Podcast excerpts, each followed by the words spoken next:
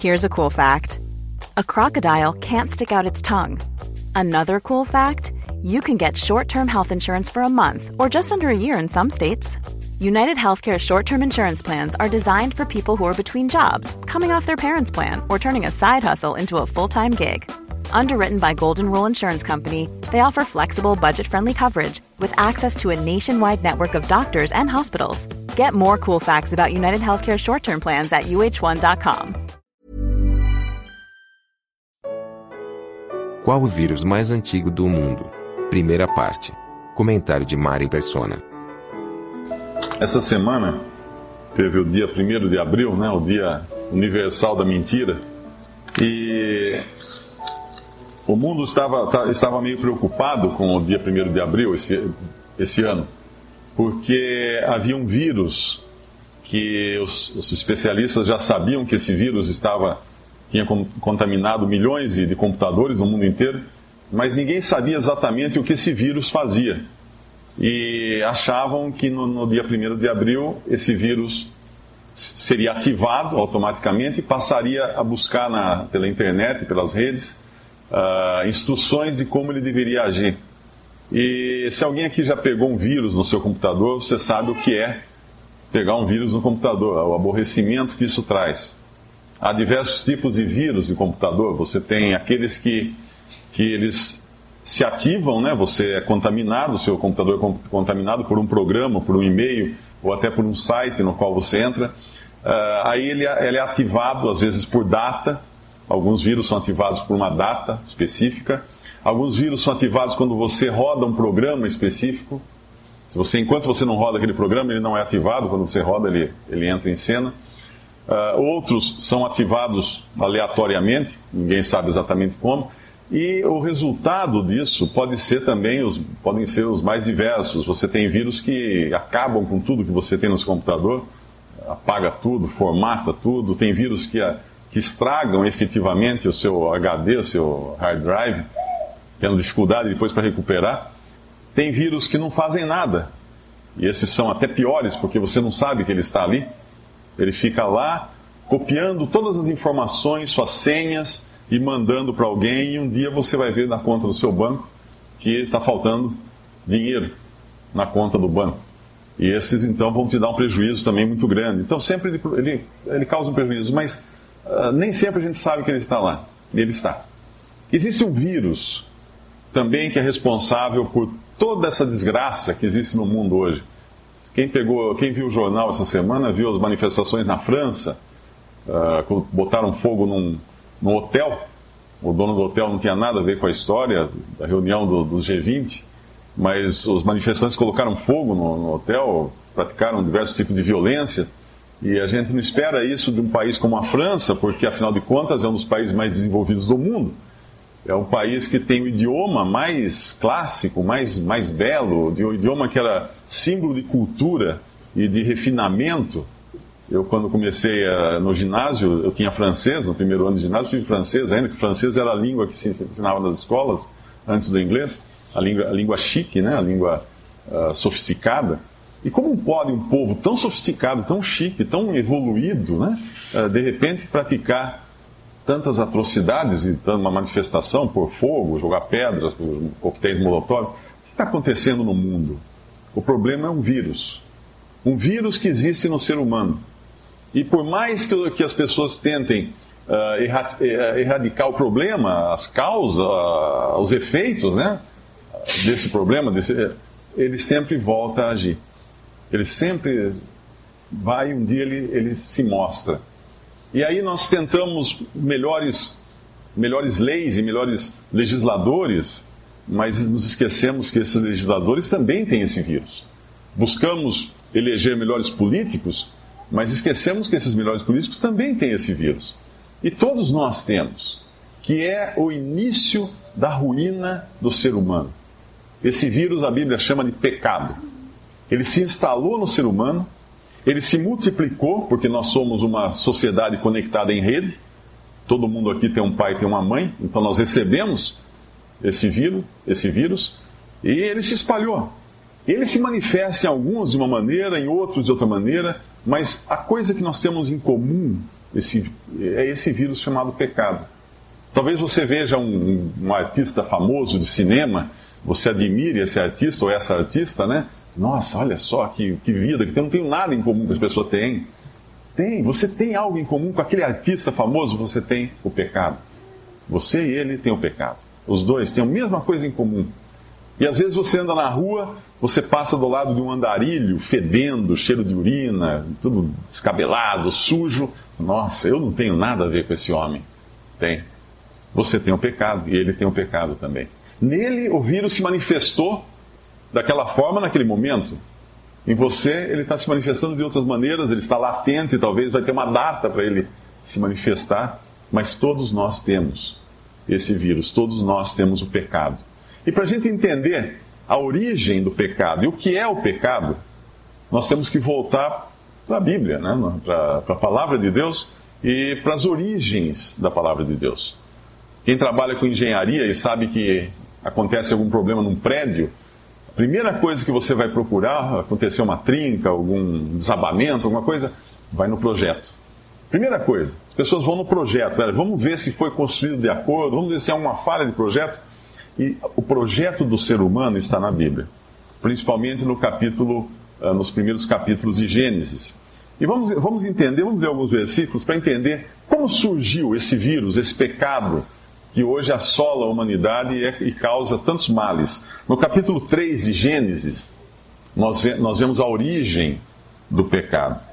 Capítulo 3 do livro de Gênesis, versículo 1. Ora, a serpente era mais astuta que todas as alimárias do campo que o Senhor Deus tinha feito.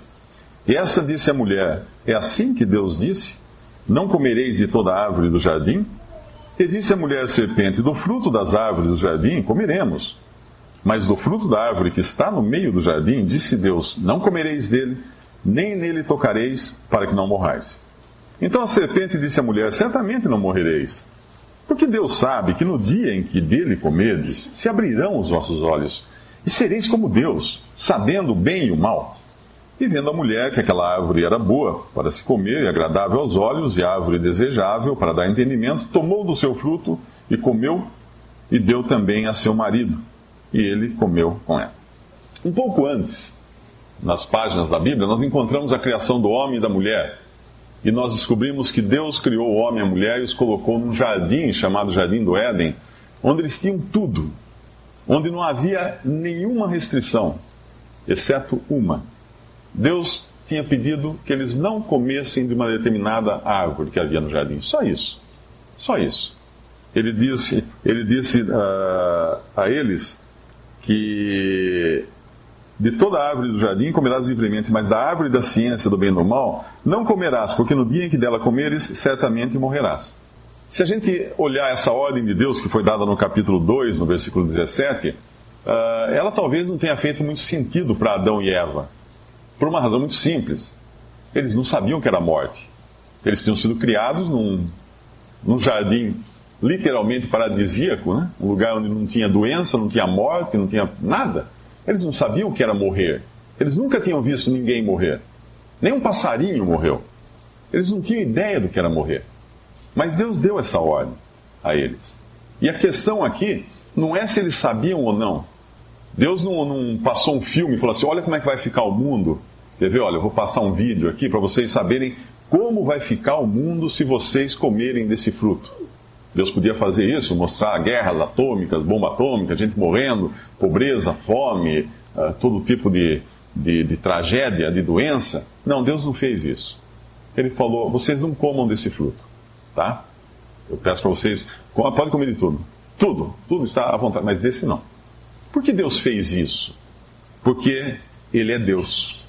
E se tinha uma coisa que Adão e Eva tinham que entender, é que eles tinham sido criados por esse mesmo Deus, eles tinham recebido um jardim magnífico, um lugar maravilhoso para morar, desse Deus. Eles tinham recebido tudo em abundância, tudo o que havia de bom e do melhor desse Deus. E era esse Deus quem devia controlá-los. Era esse mesmo Deus a quem eles deviam recorrer em tudo, em todas as situações. Era esse Deus que cuidava dele, deles, dos dois. Então não havia o que duvidar desse Deus por mais que eles não entendessem a ordem que foi dada, Ele é bom. Ele é tão bom. Olha o que nós temos. Não há o que, não há o que reclamar disso. Mas aí entra um outro, um outro personagem aqui na nossa história que é o diabo, Satanás, na forma de uma serpente. Ele adota a forma de um animal, serpente, e ele vai se encontrar com Eva, e agora começa o processo da entrada do pecado, desse vírus no mundo. Por incrível que pareça, uh, Satanás não faz algo, ele não vai lá e bate em Eva, ele não vai lá nega a existência de Deus. É interessante isso, porque nós vemos tanta gente que diz que não acredita em Deus, e, e, muitos achando que se todos acreditassem em Deus, o mundo seria melhor, mas a maioria das pessoas do mundo acredita em Deus. Se você olhar todas as civilizações, eles acreditam que existe um Deus, que existe um Criador, e mesmo assim o mundo não, não melhora, está tá numa ruína de sempre. Ele não vai bater de frente com Eva. Satanás vem e de uma forma muito astuta, muito adilosa, a primeira coisa que ele faz é tratar o assunto com sarcasmo. Ele vem de uma maneira sarcástica e fala: É assim que Deus disse? Não comereis de toda a árvore do jardim? O modo de trazer a mensagem era sarcasmo. É mais ou menos quando você chega na escola, na faculdade, né, onde todo mundo é muito inteligente tudo, e alguém chega para você: Você acredita em Deus? Você, você acredita em Jesus? É, essa, é esse mesmo tom quando se coloca em dúvida Deus. E Satanás faz isso. Ele coloca em dúvida agora se Deus é bom. É assim que Deus disse: Não comereis de toda a árvore do jardim? Esta sempre foi a, a, a técnica de Satanás para enganar o homem: colocar em dúvida a bondade de Deus, colocar em dúvida que Deus é um Deus amoroso, um Deus compassivo, um Deus que nos ama, um Deus que quer o melhor de nós. E aí Eva vai entrar na conversa de Satanás e ela diz: Não, ah, não é bem assim. Ah, Deus falou para não comermos, né, gente falou que ele não podia comer de todas as árvores do jardim, mas não comer desse fruto e nem tocar nele. Porque se nós fizéssemos isso, nós, nós morreríamos. Deus não falou que não podia tocar. Deus falou que não podia comer. Não havia a ordem tocar. Mas é, é, é interessante porque sempre que nós somos assediados por uma influência como essa de Satanás, uh, nós acabamos até distorcendo as coisas que Deus diz, distorcendo as palavras de Deus, para não ficarmos tão mal com a pessoa que nos assedia, né? Uh, você crê em Jesus? Você é um crente em Jesus? Não, mas eu, eu não sou um crente assim, desses que creem, né? Eu creio só, né? Assim, a gente sempre procura amenizar as coisas para achar um meio termo que agrade também a pessoa que, nos, que está nos assediando, que está nos confrontando. E é isso que Eva faz aqui. E quando Satanás coloca em dúvida a bondade de Deus, coloca em dúvida a bondade de Deus, ele vai agora dizer que Deus está escondendo o melhor deles. Ele não quer que vocês sejam felizes, porque ele sabe que no dia em que vocês comerem desse fruto, seus olhos se abrirão e vocês serão como Deus. Ah, como Deus, conhecedores do bem e do mal, como Deus. Vocês vão poder ser senhores do seu destino. Vocês vão poder decidir o que fazem. Vocês não vão ter que dar mais nenhuma, nenhuma satisfação a Deus. Vocês vão ser donos do seu nariz. Quer coisa melhor do que isso? Ele sabe disso, por isso que ele não deixa vocês comerem. Eva pensa naquilo e fala assim: é, deve ser bom esse fruto, né? Deus está me enganando. Deus está escondendo de mim a melhor parte da história. E todos os dias nós passamos por esse dilema. Todos os dias. Você é tentado a fazer alguma coisa que você acredita que vai dar prazer para você. Aí você se lembra que Deus falou: N -n -n, não faz isso, não. Aí você pensa, ah, mas eu vou me sentir bem? Deus está me enganando. Deus está me privando das melhores coisas dessa vida. Deus está me privando da melhor parte, dos melhores prazeres. Olha só quanta gente se divertindo, quanta gente fazendo tantas coisas. E ele falando essas coisas. Ah, ele está me privando disso. Ele está me enganando. Essa foi a origem do pecado. Antes mesmo que Adão e Eva comessem daquele fruto, Antes mesmo, eles já colocaram em dúvida a bondade de Deus. E eles quiseram tomar a direção, eles quiseram ter o poder nas suas mãos. Eles quiseram ser donos de si mesmos.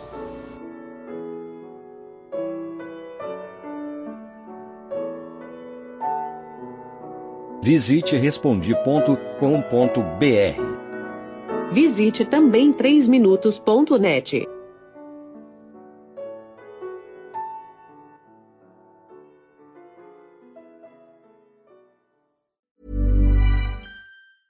Even when we're on a budget, we still deserve nice things.